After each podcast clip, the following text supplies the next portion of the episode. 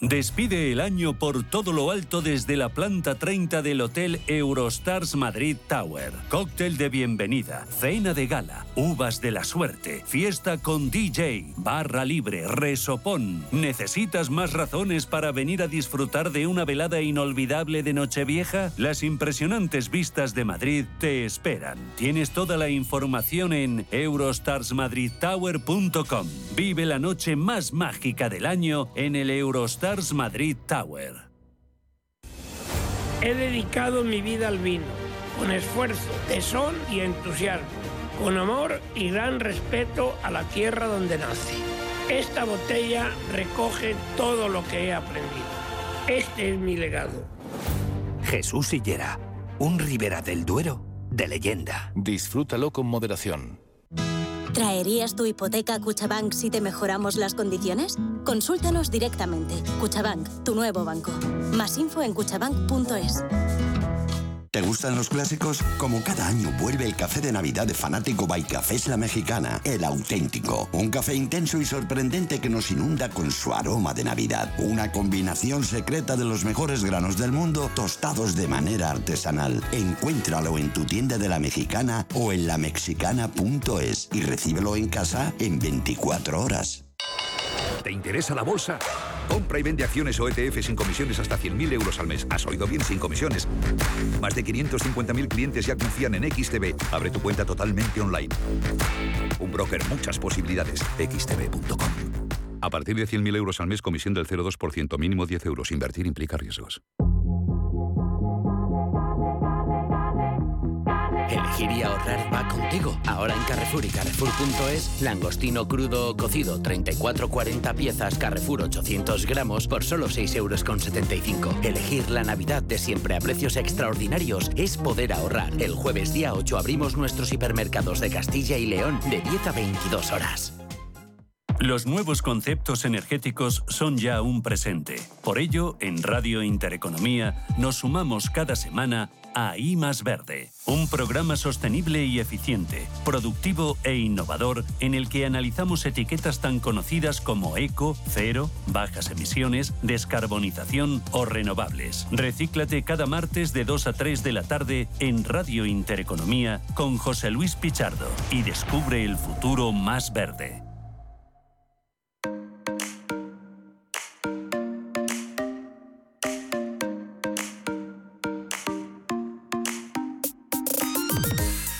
Desayunos de capital.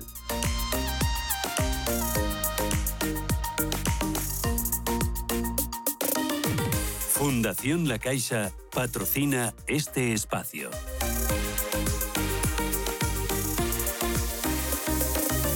Once y nueve minutos, 19 en la comunidad eh, canaria. Tiempo ya para hablar eh, de emprendedores y del sector automoción. Eh, hablamos de uno de ellos. Es Pablo Fernández, cofundador de Clickars. Eh, ya saben eh, que es noticia porque ha adquirido el 16% de GDV Mobility, que viene a revolucionar eh, todo el universo de la movilidad en España. Es una plataforma digital líder en la distribución de recambios de la movilidad, principalmente vehículos eléctricos.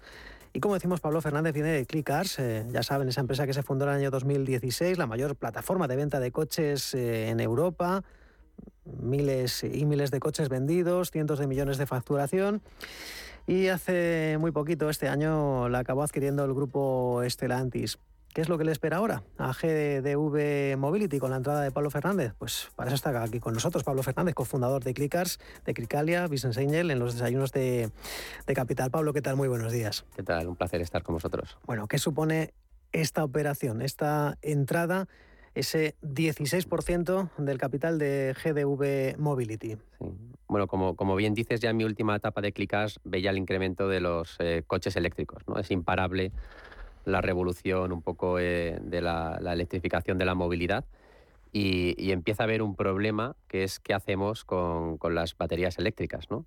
Para que nos hagamos una idea, por poner un ejemplo, en España eh, hay dos millones de patinetes que hemos comprado como locos en los últimos años y las baterías eh, hechas con litio duran dos, tres años y, y ya estamos encontrando un problema que cada año más de 50.000 baterías de estas de estos elementos de micromovilidad, pues acaban en, la basura contaminando mucho. ¿no? Entonces es algo contradictorio que estamos yendo a los coches eléctricos para salvar el planeta, pero también las baterías contaminan mucho. ¿no? Entonces yo ya después de Clickars estaba buscando invertir en empresas que lideraran un poco esta revolución y un poco con el aprendizaje que habíamos tenido de crear una fábrica de recondicionamiento de vehículos industrial.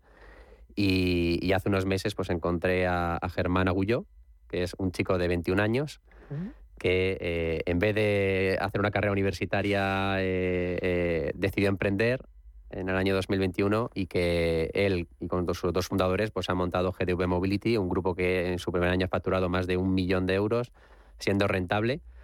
Ha sido elegido por Forbes como 30 Under 30 eh, y me inspiró no solo la visión y la ejecución, sino también esa misión que, tiene la, empresa de revolucionar un poco el mundo de la movilidad eléctrica eh, con mucho foco en, esto. Y esta inversión, sobre todo, aunque la compañía era rentable y no necesitaba capital, pero, pero llegamos a un acuerdo para aportar todo lo que yo he aprendido pues, como emprendedor y empresario escalando Clickars para ayudarles en esta nueva fase y que GDO Mobility se convierta también en un referente industrial. ¿no? Y con ese dinero que he invertido, pues eh, se está construyendo ahora una, una fábrica de reciclaje de baterías, que va a ser la mayor fábrica de reciclaje de baterías eléctricas en, en, Europa, con una capacidad de medio millón de baterías al año, superando a la líder que está ahora en Alemania con 50.000 baterías. ¿no? Entonces, bueno, pues muy contento de reinvertir un poco en, la nueva generación de emprendedores tras un poco el éxito de Clickars y en gente como Germán, que es el futuro. ¿no? Es un récord de precocidad, no sé si te ves un poco reflejado en él cuando, cuando fundaste Clickars, pero bueno, vamos a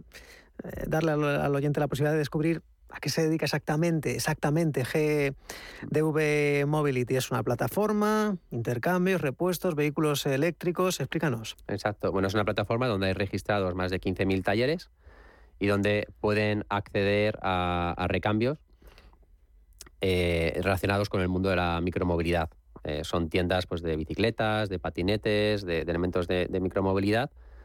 Eh, y donde utilizando pues, una, una, tecnología, un software, pueden pedir en menos de 72 horas cualquier tipo de pieza que les llega eh, inmediata, ¿no? Entonces es, es, un poco, han digitalizado pues el mundo un poco de los recambios tradicional, que al final era pues por teléfono, enviando emails, pues, pues, con una plataforma tecnológica, incluso pues con comandos de voz y utilizando inteligencia artificial, dices lo que quieres y te lo envían en 72 horas eh, a, tu, a tu taller, ¿no? Porque como dices, eh, bueno, pues aquí, bueno, pues Agullo, en este caso, pues, bueno, pues tuvo esa visión, ¿no? Decir, oye, que es que las baterías, las piezas de, de, los patinetes, ¿no? De, de las bicicletas, pues no duran tanto como, como, pensamos y para eso habría que darle bueno pues a, a la gente no pues este tipo de, de, plataformas. Bueno has hablado un poco eh, lo que deduzco es que, que, desde el principio hubo feeling en esa, en esa alianza es lo que quiero saber.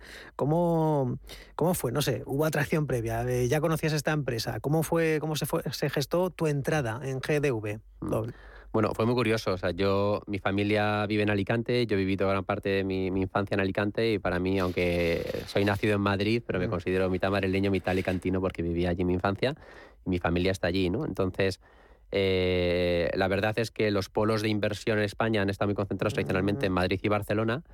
Y, creo que hay grandes empresas que también están pues, en ciudades emergentes. Bueno, tienes Málaga y Valencia se están consolidando, País Vasco, y, y creo que Alicante pues, también tiene, esa, esa, esa, oportunidad. ¿no? Entonces yo estaba buscando también empresas en, en, Alicante y justo es una, una curiosidad, la anécdota, eh, mis padres conocían a los padres de Germán ¿no? y me dijo mi padre un día, oye, hay un chaval aquí de 21 años eh, que está haciendo algo que... Tienes que conocer, ¿verdad? Sí, sí, sí. y me han dicho que no se atreve a hablar contigo, pero que te me ha dado su email, tal, tal. Y, y, cuando le busqué en internet, Germán Agulló, dije, joder, qué crack este tío lo que ha montado. Eh, y, hubo una conexión. Yo siempre que invierto, he invertido en más de 60 empresas, eh, aunque esta es la mayor empresa, la inversión que he hecho hasta, hasta ahora. Eh, digo que invertir es como hacer una entrevista de trabajo. ¿no? Es más importante el, empresor, el emprendedor que la idea. y, para mí Germán acumula muchas, muchas cualidades. Evidentemente el, el, tesón y, la, y, la, y, el trabajo y la ejecución, y que lo ha demostrado facturando un millón en menos de un año y siendo rentable, eso es evidente. Pero también la humildad de saber rodearse de gente que tiene más. Él tiene 21 años, pero ha elegido a dos cofundadores de 40 años que vienen del mundo de recambios, que, vienen, que tenían una tienda también de bicicletas y de patinetes y que le han ayudado a compensar su falta de experiencia eh, en, el caso de Germán. ¿no? Y, luego también para mí es muy importante no solo la inversión, pues en una región que es importante para mí como Alicante, sino también que creo que nuestro país necesita nuevos referentes de jóvenes, que no todo el mundo quiera ser solo TikToker, youtuber, futbolista o modelo, sino que también eh, pues los jóvenes de nuestra generación quieran ser como Germán, quieran ser empresarios exitosos que, que crean empleo, crean riqueza, crean impuestos y creo que quiero que Germán pues, se convierta en un referente para los jóvenes de nuestro país de que, de que es posible emprender con éxito siendo joven. Pablo Fernández eh, ve negocio, lo ve rentable, pero también eh, lo que ve sobre todo es la posibilidad ¿no? de poner el foco en este tipo de, talentos que, en fin, me gustaría hablar eh, próximamente, bueno, pues de la situación de los emprendedores en este país, ¿no? de las medidas, las trabas que puede haber para este sector, pero vamos a seguir hablando de, de la empresa. Tu rol, Pablo, es aportar el conocimiento que tenías previo de Clickers y por eso se inició esas aproximaciones ¿no? de, Germán, ¿no? Exacto. Eh, aunque ellos no necesitaban capital, pero Germán sí que me dijo, mira, eh, tú has conseguido crear una empresa de 0 a 500 millones de facturación en 5 años, yo quiero hacer aquí algo gigante, quiero revolucionar el sector, quiero también facturar cientos de millones, contratar a mil personas y yo dije, bueno, esto eh, hay que empezar poco a poco. Entonces me entusiasmó la idea, me entusiasmó el emprendedor y decidí no solo poner el, dinero, que al final el capital pues, lo puede poner un inversor puramente financiero, sino involucrarme personalmente, ah. entrando en el consejo de, administración y también ayudándole a él eh, personalmente en, su desarrollo como CEO y como director de una empresa. ¿no? Que, muchas veces el reto que tienen los emprendedores es eh, crecer a la misma velocidad que crece la empresa. Eh, la empresa tiene ya 25 empleados en apenas, en apenas un año y si sigue un poco la tendencia de Clickas, pues va a tener cientos de empleados y, y un chico joven, pues gestionar tantas personas, gestionar directivos, que son todos eh, mayores que él, ¿no? pues es, un reto y, yo me he comprometido pues, a ayudarle a ese reto de escalar la empresa y ser un y buen para demostrar que la cosa va en serio, pues eh, me hablabas antes de, la fábrica de, de baterías, ojo, la más grande en Europa, va a estar también en Alicante. Exacto. Es una fábrica, hemos abierto ya 3.000 metros cuadrados para hacer una fábrica que operará 24 horas eh, utilizando un poco la metodología eh, del Lean Manufacturing y el Total Production System, ¿no? un poco eh, para ser capaz de entregar al 90% de los talleres de España una batería en menos de 62 horas. que esto es muy importante para que nos entiendan los que nos escuchan cuando, por ejemplo, se te rompe un patinete o se, te, acaba la batería, eh, lo llevas a un taller y estás como varios días sin, sin, sin, ese, patinete, eh, pues imagínate ¿no? Que, en menos de 72 horas pues puedes recibir esa batería y continuar con, con tu movilidad. Mm, hablabas de medio millón de, de baterías eh, al año y sobre todo ese compromiso, ese compromiso de, de 72 horas en el 90% de los casos. Esto es para demostrar que las cosas van, van en serio. En el primer año ha facturado un millón de euros no sé, esto es una pregunta a lo mejor para Germán, pero bueno, pues te la puedo preguntar a ti, que para eso te tengo delante. Perspectivas de, de crecimiento, de, de GDV Mobility. Yo, en todas las empresas en las que invierto siempre digo que mejor mm. no, no, no, publicar las expectativas porque uno nunca sabe, ¿no? Y estamos en un entorno muy tal. Pero para que te hagas una idea, yo siempre me gusta hablar más de resultados, ¿no? De, están las cuentas y los cuentos, como me gusta decir, ¿no? Entonces yo prefiero ver las cuentas y la realidad. Y la empresa en el último año ha crecido un 600 más de un 600%, o sea, eso es multiplicar el tamaño de la empresa más de, más de cinco veces, y, eso es un poco lo que le quiero inculcar, esa cultura de hipercrecimiento, que en el fondo para mí es lo que separa pues, a una pyme tradicional, una empresa tradicional pues, que crece a 30, 40%, de lo que en el mundo emprendedor se llama un, scale-up, ¿no? una startup de alto crecimiento, pues que crece a triple dígito y que, y que la idea es que GDV Mobility pues, se convierta en pocos años en el número uno en el sector de recambios y movilidad eléctrica en España, ¿no? que es un gran reto. Y para eso pues hará falta capital, conocimiento, mucho trabajo, ilusión y un poco de suerte, que siempre... Seguro que, que, no va que no va a faltar interés del, del, capital privado, pero bueno, eso lo veremos, seguramente sí. Bueno, eh, a día de hoy, plataforma de intercambio de, de piezas, de vehículos eléctricos, mayormente patinetes, se está trabajando con bicicletas, con motos, coches ¿Cómo va la cosa?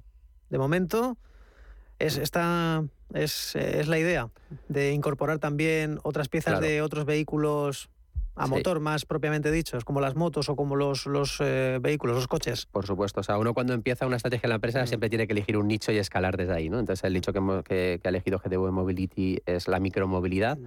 porque hay un problema real a día de hoy y no hay nadie que lo esté, que lo esté atacando. Pero efectivamente, como dices, el siguiente son las, eh, no solo las motos, sino que son los e-bikes o las bicicletas eléctricas, que también son muy parecidas con, con, con, baterías. Eh, el siguiente son las, las motos, sector que también conozco bien porque soy el inversor principal en Mundimoto, que es la mayor plataforma de venta de motos online en, España, como un clicas de motos, y donde también tenemos ese problema de, las baterías. ¿no? Eh, y luego, por supuesto, el gran negocio en este mercado estará, estará en, los coches. ¿no? Nadie sabe un poco lo que va a pasar eh, y, un poco cómo serán los desguaces del futuro eh, del, coche eléctrico. ¿no? Eh, mucha gente habla de que ya los coches eléctricos mecánicamente van a tener mucho menos problemas, lo cual va a ser una crisis también para los talleres y los talleres también que ahora viven mucho de la reparación de los coches de combustión y que son muy importantes en nuestro país. Hay más de 100.000 empleos que se generan en talleres en nuestro país pues los talleres también tienen que reinventarse y pensar en cuál va a ser la nueva actividad económica y las nuevas reparaciones que los coches eléctricos van a requerir. Y, uno de ellos es también el tema de, baterías, ¿no? Entonces también nuestra idea es ayudar a los talleres a digitalizarse y a prepararse para esa electrificación de la movilidad que viene, que va a tener que cambiar la forma de trabajar y de reparar los vehículos. Es que, fíjate, eh, eh, comenzabas eh, hablando un poco de esa bueno, particular idiosincrasia o, o paradoja ¿no? Mm, del sector mm, del vehículo eléctrico, eh, que se supone que es más sostenible, pero bueno, también tiene otras trabas. No, eh, no sabemos eh, cuánto puede contaminar, por ejemplo, el litio, ¿no? que es algo capital ¿no? para, para fabricar baterías y en esas están, ¿no? en, fabricar otro tipo de baterías que sean menos nocivas ¿no? para el medio, medio ambiente. No sé si crees que este, cuál es el este o cuáles son los principales retos del tema de del tema de la movilidad eléctrica. También está el tema de las infraestructuras. Mm. Sí, bueno, para mí el, más importante es la mm. descarbonización de la electricidad, mm. porque la electrificación en sí misma, en España, donde más de la mitad del de la electricidad viene de, combustible fósil, pues nos estamos autoengañando, ¿no? Porque mm. no, eh, lo principal es la descarbonización de la electricidad y ahí estamos avanzando mucho. Y luego la electrificación de la movilidad, que es el 21% de las 50 eh, toneladas de, CO2 eh, que se emiten en todo el planeta, ahí todavía pues hay muchas cosas que, que hacer y creo que uno de los principales retos es eh, también la medición del impacto de la huella de carbono que tiene un coche eléctrico. Por ejemplo, un coche eléctrico son 10 toneladas en producirlo, un coche de combustión son solo 5, con lo cual es cierto que hasta los 70.000 kilómetros eh, un coche eléctrico no ha, generado más huella de carbono que un coche, que, un coche de combustión. Entonces, es, alargar la vida de los vehículos, ¿no? es que los vehículos pues, puedan llegar a un millón, dos, tres millones de kilómetros y para eso es muy importante el tema de la economía circular y que eh, no tengamos que producir tantos coches, sino que los coches y las baterías que tengamos pues duren muchísimo más, más tiempo y, contaminemos menos en esa actividad productiva. Entonces creo que eso es un gran, un gran reto. Eh, el sector también de, recambios, eh, la logística, innovar, en fin va a haber un reto grandísimo de todas las marcas. Vivimos en una etapa, bueno, hace ya muchos años, ¿no? Que estamos en esa especie de obsolescencia programada, ¿no? En eh, los coches, en los electrodomésticos, no lo sé, ¿no? Dios te oiga. en fin, eh, eh, con, este aspecto. Bueno, quiero que sepan también que Pablo Fernández es deportista de élite, nadador en aguas abiertas, ¿verdad? Ya para terminar, esto es muy importante, lo decía Albert Camus, ¿no? que todo lo que sé y lo que aprendí de los hombres lo aprendí del fútbol. Bueno, aquí no hablamos de aprender de los hombres, aprender de la empresa o aprender del deporte para, para la empresa. ¿Qué, ¿Qué lecciones, qué se puede extraer del deporte para, para el mundo de la empresa o para empresas como, como GDV Mobility? Pues el valor del esfuerzo, del sacrificio, de la constancia, de la voluntad, de, la ilusión. Yo me levanto todos los días a las 5 de la mañana como nadador de aguas abiertas para estar todos los días a las 7 de la mañana en la piscina y siempre le digo al, equipo, eh, hay que llegar, hay que levantarse y llegar con ilusión y transmitir esa ilusión al equipo. ¿no? La, vida de un emprendedor, un empresario es muy complicada. Y luego también la humildad. Igual que cuando nado en el mar, pues eh, puedes tener un mal día, te puede picar una medusa, puedes tener un mareo.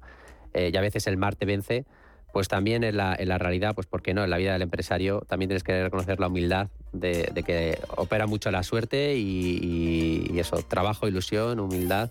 Ilusión. ¿no? Las lecciones de, que se pueden estar del deporte. Pablo Fernández, eh, Clickars, Clickalia, Business Angel, eh, ahora en GDV Mobility. Un placer. Un placer, muchas gracias.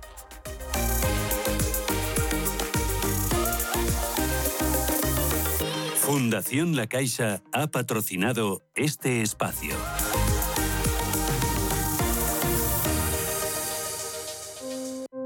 En la Fundación La Caixa creemos que el mundo de mañana depende de la educación de hoy. Pensamiento crítico, creatividad, colaboración y comunicación. Estos cuatro conceptos promueven habilidades que cualquier niño o niña necesita para desarrollar su potencial.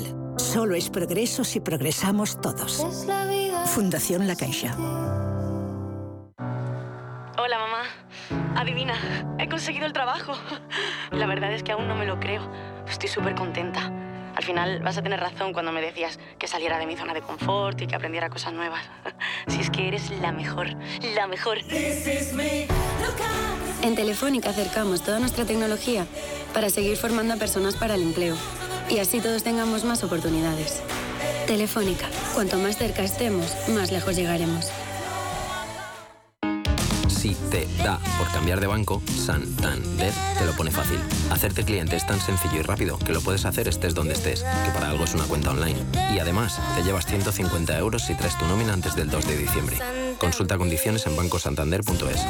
Santander, por ti, los primeros. Pa, pa, para, pa. María, ya traigo la cesta a la empresa. Trae para acá, a ver qué viene. Mira, mira. Mm, ron fuera, peladilla fuera, que no las quiere nadie, no sé para qué hay. Champán. ¿Pero qué buscas? ¿Dónde está? Pues está haciendo todo. Ay, señor, señor, que aquí está. Ni peladilla ni turrón. Tujamondirecto.com 984 1028 tujamondirecto.com Ahora sí que es Navidad. Si caminas solo, irás más rápido. Si caminas acompañado, llegarás más lejos. Luna Sevilla es su asesor patrimonial de referencia. Prestando nuestros servicios como agentes de Caser Asesores Financieros, somos una empresa con amplia experiencia profesional y una clara apuesta por la formación de calidad, la información transparente y objetiva y por el asesoramiento financiero personalizado y continuado. Si desea más información, visite lunasevilla.es o llámenos al 91 762 3442. Hotel Princesa Plaza Madrid se viste de fiesta para celebrar una Navidad muy especial. Disfruta en pleno corazón de la capital de una cena de empresa inolvidable, de una gala de fin de año, una nochebuena en familia o una cita de reyes para disfrutar con los más pequeños. Hotel Princesa Plaza Madrid, una Navidad diferente para cada uno de sus invitados. Más información en princesaplaza.com.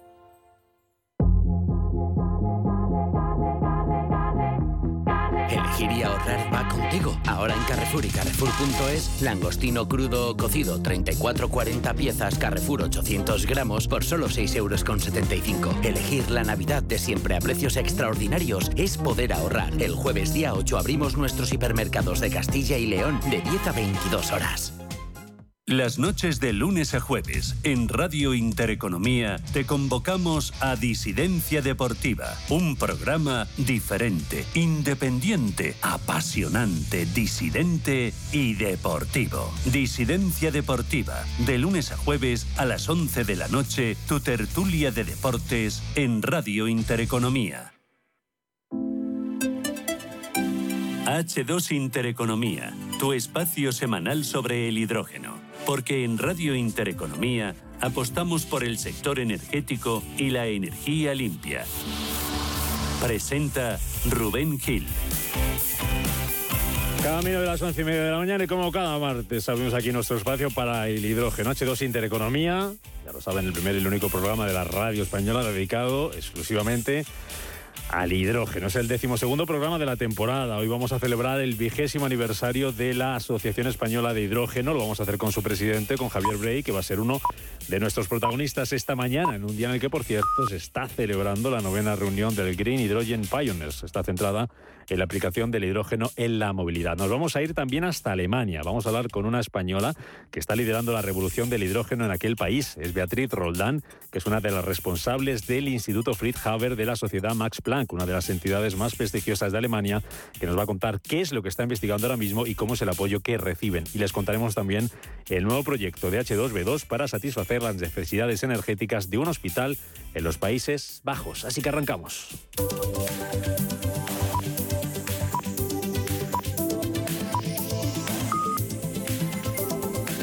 Lo hacemos como siempre contando noticias y lo que nos ha deparado el ámbito del hidrógeno esta última semana. Noticias que nos acerca ya Manuel Velázquez, comenzando con Teresa Rivera, que prevé que el H2MED esté operativo en una o dos legislaturas. La vicepresidenta tercera y ministra para la Transición Ecológica y el Reto Demográfico asegura que el gobierno está trabajando para que esté lista en cuatro u ocho años. Se trata de la tubería inicialmente denominada Barmar, que unirá por mar Barcelona y Marsella para transportar gas e hidrógeno verde. Viscofan hace las primeras pruebas con hidrógeno en motores de cogeneración. Están ubicados en la planta de Cáseda y sirven para dotar de agua caliente, vapor y electricidad a este centro productivo. Reganos agiliza los trámites para iniciar su planta de hidrógeno el año que viene. La compañía, junto a la Lusa EDP, promueve una inversión global de 820 millones de euros para la construcción de una planta de hidrógeno de hasta 100 megavatios, cuatro parques eólicos de 180 y una central hidroeléctrica de bombeo de 570 en Aspontes. Asturias espera producir 20.000 toneladas de hidrógeno verde en 2024. Esta comunidad tiene en marcha 26 proyectos en el ámbito del hidrógeno renovable que movilizarán inversiones por valor de más de 10.400 millones. Entre ellos destaca el IDIL España, que agrupa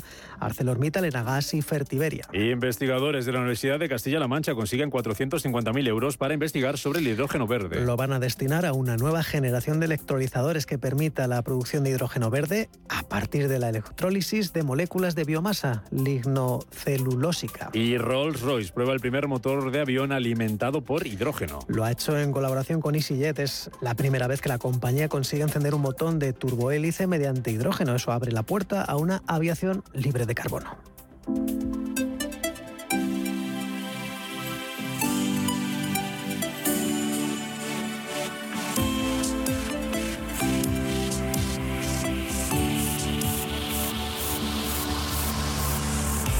Pues ya estamos en marcha, este H2 Intereconomía de hoy 29 de noviembre, como siempre con la ayuda de H2B2, empresa tecnológica especializada en la producción de hidrógeno verde a partir de fuentes de energía renovable gracias a la electrólisis del agua. Con Delia Muñoz, que es la responsable de Ingeniería y Tecnología de H2B2. ¿Qué tal, Delia? Bienvenida, muy buenos días. Buenos días, Rubén, ¿qué tal? Muy bien, un placer eh, escucharte, un placer verte también a través de nuestro canal de YouTube Radio Intereconomía, que esto no solo radio, que también es imagen y que también nos pueden ver ahí los, eh, los oyentes. Te empiezo dando la enhorabuena, luego vamos a entrar en detalle sobre ese acuerdo al que habéis llegado para mm, eh, trabajar con una empresa y ayudar a un nuevo hospital que creo que es de nueva construcción en los eh, Países Bajos, así que aprovecho para darte la enhorabuena. Luego nos cuentas los detalles, qué supone, qué, correcto. Luego contaré. cómo lo vais a hacer. Es un proyecto muy interesante y, una aplicación hecha del sector sociosanitario que, que bueno, es muy, bonita, ¿no? Eh, aplicar el hidrógeno aquí. Sí. Mm. Pregunta difícil, Delia. ¿Cuánto tiempo llevas tú en metida en esto del hidrógeno? Uf, pues 14, 15 años ya. 14 o 15 años. Bueno, te gana la Asociación Española de, Hidrógeno. Me gana, ¿eh? me gana. Te gana la Asociación Española de Hidrógeno, que está celebrando su vigésimo aniversario. Y si te parece, vamos a felicitar a su presidente, que es don Javier eh, presidente de la Asociación Española del Hidrógeno. Don Javier, ¿qué tal? Bienvenido. Muy buenos días y felicidades. Muchísimas gracias y buenos días a todos. Eh, encantado de saludarle. Eh, ¿Cómo han sido estos 20 años? en lo que al hidrógeno se refiere y en lo que a la asociación respecta. Eh, la verdad que han sido apasionantes. Eh, por supuesto, los dos últimos años han sido los de un mayor crecimiento, los de una mayor actividad, pero a lo largo de estos 20 años hemos tenido la oportunidad de ir viendo cómo evolucionaba la tecnología cómo evolucionaba el interés y cómo se incrementaba el número de proyectos. Yo creo que han sido 20 años muy bonitos y lo que nos queda. Ya, y lo que nos queda. Lo más importante que se ha conseguido en estos años, eh, si hubiera que destacar una par de cosas, eh, sé que es difícil dejarse alguna por el camino, pero lo más relevante en este, en este tiempo, en estas dos décadas, ¿qué ha sido? Sí, para mí es la, la colaboración internacional. La colaboración internacional, la oportunidad de haber firmado 14 acuerdos bilaterales con otros países, de haber trabajado en coordinación no solo ya con Hydrogen Europe, sino también, por ejemplo, con Naciones Unidas y ayudar a otros países a crear una asociación nacional del hidrógeno y a desarrollar una estrategia nacional que les permita cambiar de una economía basada en combustibles fósiles a una economía limpia basada en el hidrógeno. Creo que esa oportunidad de colaborar y de ayudar es la parte más bonita de estos 20 años. ¿Qué ha cambiado, don Javier, en el sector del hidrógeno en estos 20 años? Bueno, yo creo que han cambiado cuatro cosas o que han madurado cuatro ejes. Por una parte, la tecnología. La primera vez que se habló de economía del hidrógeno fue en 1970. Desde entonces acá se ha venido trabajando en ese desarrollo tecnológico, especialmente en estos últimos 20 años, con lo cual ahora ya tenemos una tecnología madura. Lo segundo, un interés cada vez mayor por la descarbonización. En estos 20 años hemos vivido la Agenda 2030, publicada en 2015, o el Green Deal, publicado en 2019. Esta, este interés por descarbonizar nuestra sociedad a mediados del siglo XXI también es ahora una realidad. En tercero, una preocupación por la dependencia de terceros, por no tener seguridad energética, por importar continuamente combustible de otros países. Y ya finalmente hemos ido viendo a lo largo de los últimos años una subida del precio de los combustibles fósiles que evidentemente pues hace que no sea sostenible continuar con ese sistema, con ese paradigma. Mm, no necesito presentarle a Delia Muñoz, H2B2, así que Delia, adelante, preguntas para, para don Javier Rey. Eh, Javier, como, como entidad que incluye actores muy, muy diversos, ¿cómo veis el futuro? ¿Qué retos tiene eh, para los próximos 20 años la asociación? Pues la verdad que tenemos muchos retos, porque España, eh, en el país que evidentemente pues, pues operamos y, el que estamos orgullosísimos de, desarrollar nuestra actividad, tiene grandes potenciales tiene grandes oportunidades, pero también tiene retos. Por ejemplo, decimos, se nos llena la boca de decir que tenemos mucha tecnología. Y es verdad, pero hay que seguir transfiriendo esa tecnología de las universidades, de los centros de investigación a las empresas. Decimos que tenemos industria, que podemos fabricar electrolizadores. Y es verdad, pero hay que ayudar a esas empresas a que tengan mejores facilidades para fabricar, a que tengan mejores instalaciones. Decimos que vamos a ser un gran eh, productor de hidrógeno renovable, que tenemos ese potencial de exportarlo, de, autoabastecernos. Y es verdad, pero hay que empezar con las primeras plantas de producción de hidrógeno renovable. Tenemos ya que empezar a desplegar. Y finalmente, cuando hablamos de infraestructura de hidrógeno, de traer hidrógeno a Europa a través de España o de exportar hidrógeno de España al norte de Europa, pues esa infraestructura hay que desplegarla. Eh, creo que también va a ser un reto fundamental. Con lo cual serían esos cuatro aspectos, la tecnología, la industria, la producción de hidrógeno y la infraestructura. ¿Cómo, ¿Cómo, se imagina usted cuando le llamemos dentro de 20 años para preguntarle por el 40 aniversario, por otros 20 que hayan cumplido ustedes?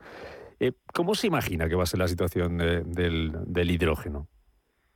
Pues mira, estoy casi seguro, prácticamente seguro, de que primero, eh, esta conversación será mucho más exigente por vuestra parte, con razón, porque ya pediréis no, no pues, solucionar problemas, incrementar eh, producción, mejorar eh, infraestructuras, vais, habrá muchísima más exigencia al sector porque ya el sector está maduro y eso es lógico, pero por otra parte ya nadie preguntará qué es esto del hidrógeno, ni cómo me puede afectar, ni de qué va, ni si es seguro, eh, porque todo eso ya eh, habrá quedado completamente eh, resuelto, explicado y demostrado. Con, lo cual, creo que veremos el hidrógeno como algo más incorporado en nuestras vidas, pero evidentemente seremos más exigentes con el sector. Mm, Delia, ¿alguna otra cosita? Nada, ya preguntarle simplemente a Javier por, por el evento de, la semana pasada, cómo lo visteis. Entiendo que, despertó mucho mucho interés, ¿no? ¿Qué impresiones te, te has traído de allí? Bueno, eh, es que somos ya 400 socios, es que parece increíble, pero, pero éramos 400 socios representados, socios de toda la cadena de valor. Como decía, en España tenemos eh, empresas que se dedican a la producción de hidrógeno, al transporte, a la distribución, al almacenamiento, tenemos centros de investigación, tenemos también eh, organismos públicos formando parte de la asociación. Durante estos dos últimos años no hace falta que os diga que los eventos presenciales, pues han sido bastante restringidos. Entonces, eh, por primera vez, pues teníamos la oportunidad de trabajar todos juntos, de vernos y de celebrar estas dos décadas. Eh, aprovechamos que estábamos en, eh, en, una misma sala para trabajar, para plantear proyectos, para plantear actividades para los próximos años y para organizarnos en grupos de trabajo. Y desde aquí quiero animar a aquellas entidades que aún no sean miembros de la asociación a darse de alta y ayudarnos a aprovechar todo el potencial que tiene el hidrógeno en nuestro país. Mm. Don Javier, una última cuestión muy rápida por mi parte, antes de irnos con nuestra siguiente entrevista, que nos vamos a ir eh, hasta Alemania. Y por eso le quería preguntar yo, usted está hablando eh, como presidente de la Asociación Española de Hidrógeno en relación a lo que se hace aquí en nuestro, en nuestro país. No sé si cree o tiene la certeza de ello, que en otros países como es Alemania se apuesta más eh, a la hora de financiar proyectos, e iniciativas relacionadas con el hidrógeno? Bueno, evidentemente eh, hay países que eh, determinadas asignaturas las llevan mejor que nosotros. bien la financiación, bien la organización, bien la regulación y normativa. De cualquier manera, España en absoluto está a la cola. España está al frente de este grupo de países, o está en, este grupo inicial o primero de países, ¿no? Hay asignaturas, como digo, en las que tenemos que mejorar y por eso trabaja la asociación, pero eh, en absoluto estamos en el vagón de cola. Yo creo que podemos estar orgullosos de nuestra posición, pero insisto, como decía antes, lo cual lo que nos lleva es a ser aún más exigentes con nosotros mismos. Que sigan ustedes eh, remando y que cumplan muchos más. Don eh, Javier pues Muchísimas gracias presidente de la Sociedad Española de Hidrógeno. Gracias por acompañarnos aquí esta mañana. Cuídese mucho. Eh, digo que nos vamos hasta Alemania, si te parece, Delia, para ver qué se está haciendo allí, para saludar a una española, una licenciada en física en la Universidad de Oviedo, que dicen de ella que es la española que está liderando la revolución del hidrógeno en Alemania. Es una de las responsables del Instituto Fritz Habers de la Sociedad Max Planck. Es Beatriz Roldán. Beatriz, ¿qué tal? Muy buenos días. Hola, buenos días. Encantados de, poder saludarte. Gracias por acompañarnos en este espacio en el que hablamos de hidrógeno para que nos cuentes qué es lo que estáis haciendo vosotros. ¿Cuánto tiempo llevas, Beatriz, en Alemania? Pues en Alemania llevo ahora como nueve años, pero estuve primero haciendo el doctorado otros tres años y en total fuera del país llevo 24 años. ¿Cómo llegas allí? Una parte del tiempo en Alemania. ¿Cómo llegas allí? ¿Por falta de oportunidades aquí o cómo ha sido aquello?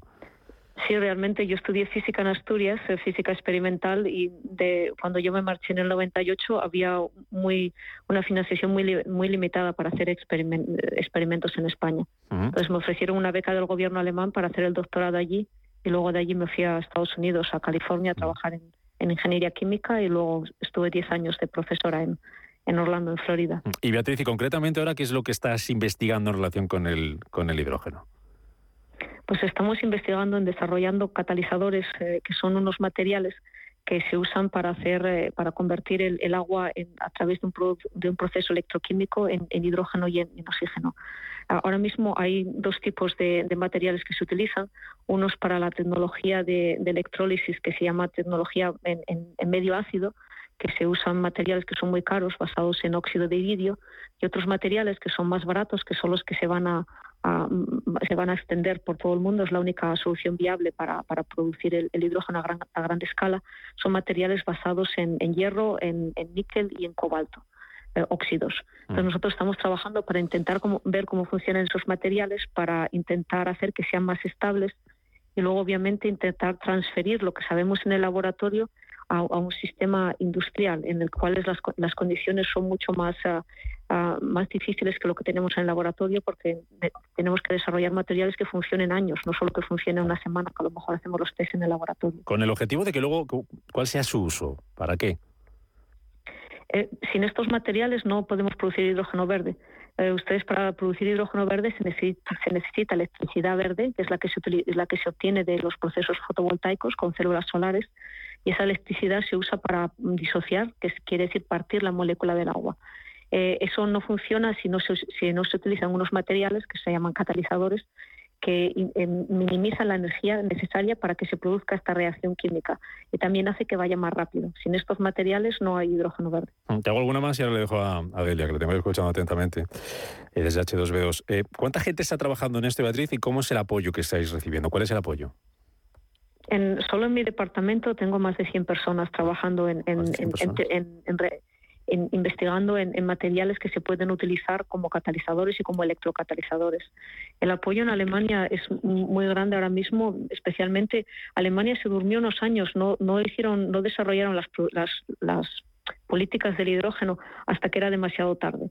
hubo unos años en que si eh, teníamos asociaciones como la que acabáis de mencionar ahora, que llevaban muchos años diciendo, en, en, España el equivalente en Alemania llevaba muchos años diciendo que había que desarrollar el cambio energético usando el hidrógeno verde porque vamos a tener problemas con el gas. Entonces esto Alemania se durmió un tiempo porque nos llegaba el gas, el gas bastante barato de Rusia y hasta que empezó la, crisis y en los últimos años se dieron cuenta de que, de que no era una solución de futuro por dos motivos, porque no podemos depender de un país que nos, que nos proporcione el gas por otro motivo que estamos trabajando con combustibles fósiles que se nos van a acabar, incluso mucho más grave, que el, cambio climático es muy real y hemos, estamos teniendo problemas ya de en, Alemania inundaciones, en España incendios forestales y que si no cambiamos urgentemente vamos a tener realmente un problema muy serio eh, medioambiental. Entonces en Alemania se decidió invertir en, en temas de hidrógeno se hicieron acuerdos, los primeros acuerdos que se hicieron fueron con Australia para atraer el hidrógeno verde desde Australia. Y ahora mismo yo estoy trabajando con un grupo en, el gobierno alemán, estoy intentando conseguir ahora financiación para hacer un proyecto para conectar a Alemania con España, para que se haga lo mismo que hicimos con Australia, que se haga los mismos acuerdos con, España. Esto lo, lo inicié ahora a partir de la visita que tuvo el rey y, la ministra de, Industria, que vinieron a Alemania, estuvieron visitando también mi instituto de investigación y a partir de, esa visita hay, mucho interés por las dos partes en intentar hacer acuerdos de, cooperación. Yo estoy ah. intentando servir de, nexo, conectar lo, que tenemos aquí, la infraestructura que tenemos aquí, eh, industrial y también eh, infraestructura de preparar proyectos. Por ejemplo, ahora mismo lo que más necesitamos es eh, ver cómo sería la distribución, por ejemplo, del hidrógeno verde que venga de España a Alemania, cómo hay que transportarlo y, cómo se distribuiría. Mm. Delia, como responsable de Ingeniería y Tecnología de H2B2. Preguntas para nuestra invitada y para Beatriz Roldán. bueno, Buenos días, Beatriz. Eh, te quería preguntar cuáles crees que son las claves desde el punto de vista de la investigación que hacéis, eh, las áreas más relevantes para, que el hidrógeno de verdad eh, se implante como, queremos que se implante, ¿va? en tema económico, de materiales, de eficiencia. ¿Cuáles dirías que son los, los puntos claves? Ahora mismo en, Alemania ya tenemos los materiales y en todo el mundo ya sabemos qué materiales funcionan. No consiste más en desarrollar los catalizadores, tenemos materiales muy eficientes. Consiste más en mirar cómo son de estables y cómo se pueden fabricar de una manera eh, masiva y de una manera em, que sea eh, económicamente viable para la industria. Por ejemplo, si yo desarrollo un material en el laboratorio que es muy complicado de elaborar, eh, no lo puedo vender bien a la industria que no tiene los mismos laboratorios que tenemos nosotros para poder elaborar ese material, además no, es económicamente viable. Entonces intentamos hacer materiales que sean fáciles de sintetizar y que estén basados en, elementos que, se, que, sean abundantes, ¿no? que se puedan encontrar. Por eso hablamos del hierro, hablamos de, cosas que no sean como el iridio que se está usando. La primera, la primera vía de electrolizadores que se, que se hizo en el mundo estaban basados en la, tecnología que era basada en medio ácido que es, un poco más eficiente que la, tecnología alcalina, que es la que se va a extender, según mi opinión, en, todo el mundo. Es un poco más eficiente, pero no, no, no se puede extrapolar porque no hay bastante iridio en, el mundo y es muy caro. Entonces nosotros estamos intentando desarrollar los materiales que son alternativos, que ya sabemos cómo se hacen en el laboratorio, intentar hacer test ahora a nivel industrial, porque todas las, pruebas que hacemos en nuestros materiales, si los hacemos eh, a, a, nivel de laboratorio, pues no tienen las mismas condiciones de, carga y de, digamos, de desgaste que se tendría en la industria. Y ah, en, Alemania muchas de las empresas empezaron con, esa tecnología que se llama PEM, eh, que es la, tecnología que estaba basada en, materiales de, óxido de iridio, y están cambiando ahora la tecnología alcalina basada en materiales como el hierro, el, níquel o, el, cobalto. Eh, eh, todo, o sea, eso es, es, un tema de investigación que sabemos cómo funciona en el laboratorio, sabemos cómo transferirlo. Lo más importante ahora es hacerlo a gran escala, construir los electrolizadores. Esta tecnología es la que, se, Alemania va muy avanzada eh, construyendo los electrolizadores, pero el problema que tenemos aquí es que no hay bastante energía renovable. Esa es la ventaja que hay en España. En España se podría, si se invirtiese eh, de manera muy significante, más de lo que se está haciendo ahora, en, construir células fotovoltaicas, en producir en, la parte sobre todo del sur de España, que se puede producir electricidad barata, eh, a través de energías renovables, podríamos conseguir el, hidrógeno de una manera eh, mucho más efectiva en, España que se puede hacer en Alemania. Por eso Alemania está pensando en no, centrarse en producir el hidrógeno aquí mismo, porque no tenemos bastantes renovables, sino intentar eh, desarrollar la tecnología de los electrolizadores que luego venderán a otros países y luego eh, desarrollar la infraestructura para transportarlo. Por ejemplo, ahora mismo desde España no hay ninguna manera de transportarlo a Alemania. En Alemania están construyendo los puertos ahora de alto calado para que se pueda transportar el, hidrógeno verde, por ejemplo, como amoníaco. En España ya tenemos muchos de esos puertos. En la región de, de, donde yo vengo, de Asturias, tenemos un puerto en Gijón de alto calado que se podría utilizar para transportar amoníaco a Alemania. en Alemania habría que construir las tuberías para transportarlo desde el puerto hasta dentro del país Sé que en España están haciendo ahora intentando transportarlo a través de, de tuberías, conectando España con Francia, pero eso no es una solución global. Es mucho más fácil y se puede hacer mucho más rápido transportarlo ahora mismo por barco y, así, y de esa manera no se dependería de que, por ejemplo, un país decida cerrar las tuberías como nos pasó a nosotros aquí en Alemania con Rusia. En, investigación básica ya sabemos hacer muchas cosas, el problema es extrapolarlo a gran escala y eso nos hace falta la colaboración con la industria. Mm, Delia. Eh, bueno, ya, en parte me has contestado, ¿no? Te iba a preguntar cómo veías el, sector del hidrógeno en España. Aquí tenemos mucho potencial de energía renovable. Eh, ¿Qué nos falta? Entiendo que va un poco, eh, como dices, de, bueno, de, la relación de investigación con industria, del desarrollo de, la tecnología. ¿Cómo, ¿Cómo lo ves aquí en España? Nos faltan varias cosas. Una sería acelerar la burocracia para dar permisos más rápido a las compañías que intentan invertir su propio dinero para construir eh, parques fotovoltaicos, por ejemplo, o parques eólicos hay que acelerar esto. Hablando con algunas personas de la industria en España, me comentaron que tardaban años en que les diese los permisos para construir. A lo mejor cinco años esperando por un permiso y luego se construye en un año. No nos podemos permitir ese lujo porque nos quedamos a la cola de Europa. Cuando yo estaba trabajando aquí en Alemania, empezamos a hablar con, la Embajada de, Australia en, Alemania. Eh, estaban muy centrados en intentar eh, hacer uso de los recursos que tenían en Australia y empezar a exportar lo que llamamos exportar el sol y ahora mismo hay acuerdos de compañías en Alemania y en, Australia para empezar a exportar el hidrógeno producido en, Australia. Eh, e, e, eso no lo existe todavía con Alemania y con España. Entonces, eh, la, visita que tuvo el gobierno ahora y que tuvo el rey me pareció muy importante para empezar a, plantear estos acuerdos. ¿no? Si, tenemos, eh, si tenemos acuerdos con Australia, podemos hacerlo de manera mucho más fácil, siguiendo las regulaciones de la Unión Europea que ya existen con España. Y eso hay que coordinarlo mejor. Em, y ahora mismo estoy intentando ayudar en esa coordinación, pero en, España también hay que cambiar la mentalidad de que para resolver un problema tan grande como el que tenemos ahora del cambio energético, no vale invertir unos un par de millones. Hay que hacer inversiones masivas.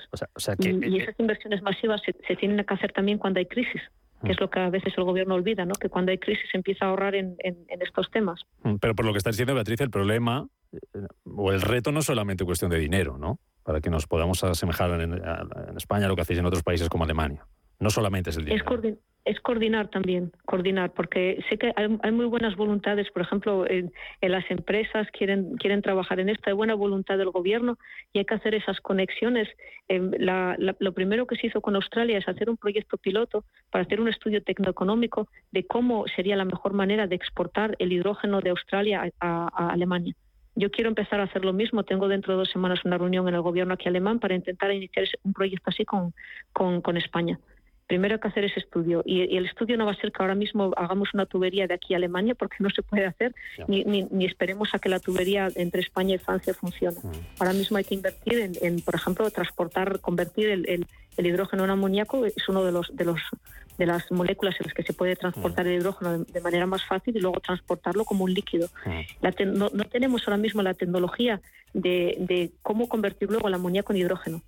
Eso van a tener que construir fábricas y hay, que desarrollarlo, pero lo primero es intentar producir el hidrógeno verde, por ejemplo, en España, y saber cómo se distribuye dentro de España para llegar a los puertos, si se hace por tuberías o si se hace por vía por vía de carretera y luego transportarlo por el por, por puertos de puerta a puerta hasta Alemania y luego de allí tener un sistema de distribución. Eso ahora mismo no está, no está hecho a nivel de Europa, no está hecho a nivel de España.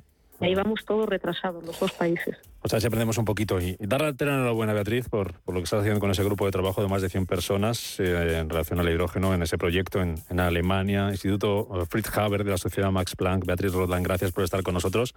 Seguiremos muy atentos a tus avances y hasta cuando quieras. Un placer haberte conocido. Muchas gracias. Gracias. Muchas gracias. Antes de irnos, Delia, esa enhorabuena que te da yo por ese acuerdo que habéis eh, llegado. Ahora nos cuentas con quién y para qué. Es un sistema de autoabastecimiento energético que está basado en hidrógeno para un hospital neerlandés que va a permitir, corrígeme si me equivoco, cubrir aproximadamente el 60% de las necesidades energéticas. ¿Qué es esto exactamente? ¿Cómo funciona? ¿Qué le vais a proporcionar? ¿Cómo vais a ayudar? Efectivamente, pues, pues con la, con la empresa Povidia, una empresa francesa, eh, suministrarás un equipo que, que integra energía fotovoltaica eh, para dar servicio a un hospital, ¿no? Pues bueno, durante mientras haya energía de, la fotovoltaica, el hospital se alimenta de ahí eh, cuando la producción de energía supere la demanda, esa energía se va a almacenar en forma de hidrógeno utilizando el electrolizador que suministrará H2B2 y ese hidrógeno se utilizará para volver a convertir, eh, eh, para volver a tener energía durante la noche o en momentos en los que no se disponga de, de energía solar. y esto es muy importante para ese sector sociosanitario que nos decías al comienzo, ¿no? Correcto. Bueno, como ya sabemos, pues los hospitales, todos los centros sociosanitarios eh, al final tienen que tener un suministro seguro de energía a las 24 horas, bueno, pues porque, porque mucha maquinaria de la que tienen allí pues depende, depende de ellos. Eh, muchas veces se utilizan equipos para suministrar esa energía que, que, contaminan, ¿no? Y ese, el hidrógeno, pues sería una forma de proporcionar esa energía de, de forma limpia, ¿no? Y bueno, allí en Países Bajos la verdad es que están apostando mucho por por este tema de descarbonizar ese, ese sector. Mm. Pues Elia Muñoz, H2B2, enhorabuena y a seguir trabajando. Un placer como siempre, hablamos, cuidaros mucho. Un abrazo fuerte. Un placer, un abrazo. Nos vamos, vamos cerrando, que quedan seis, eh, cuatro minutos para llegar a las 12 del mediodía, es una hora menos en eh, Canarias, llegan las noticias a esa hora, aquí a la sintonía de Radio Intereconomía, después Rafa Jiménez con la media sesión, y los de Capital ya lo saben, mañana a las 7, sean felices, adiós.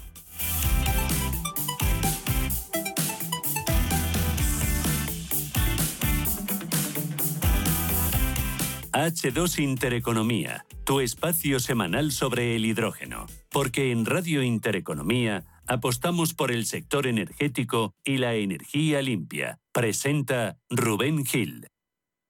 Hola, soy Rafa Jiménez, presento a media sesión en Radio Intereconomía. A media sesión, para resumir esas mañanas que dan tanto de sí. De una forma amable y donde abrimos el abanico de la información. De 12 a 2 del mediodía en Radio Intereconomía. Di que nos escuchas. Sintonizan Radio Intereconomía.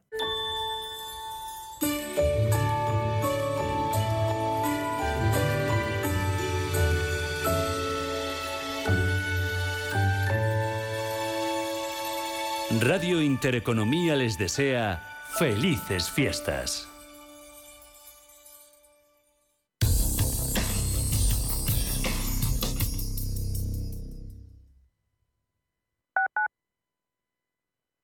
Urbanitae es una nueva plataforma de inversión inmobiliaria que te permite invertir a lo grande con cantidades pequeñas. Uniendo a muchos inversores, logramos juntar el capital suficiente para aprovechar las mejores oportunidades del sector. Olvídate de complicaciones. Con Urbanitae ya puedes invertir en el sector inmobiliario como lo hacen los profesionales. Cuando un gestor te habla con terminología compleja, es que no puede permitirse decir las cosas así de claras. En Finambest solo te cobramos comisión de gestión si tienes beneficios en tu cartera de fondos o lo que es lo mismo, solo ganamos si tú ganas. Conoce las ventajas de nuestra comisión a éxito Winner. Tienes mucho que ganar.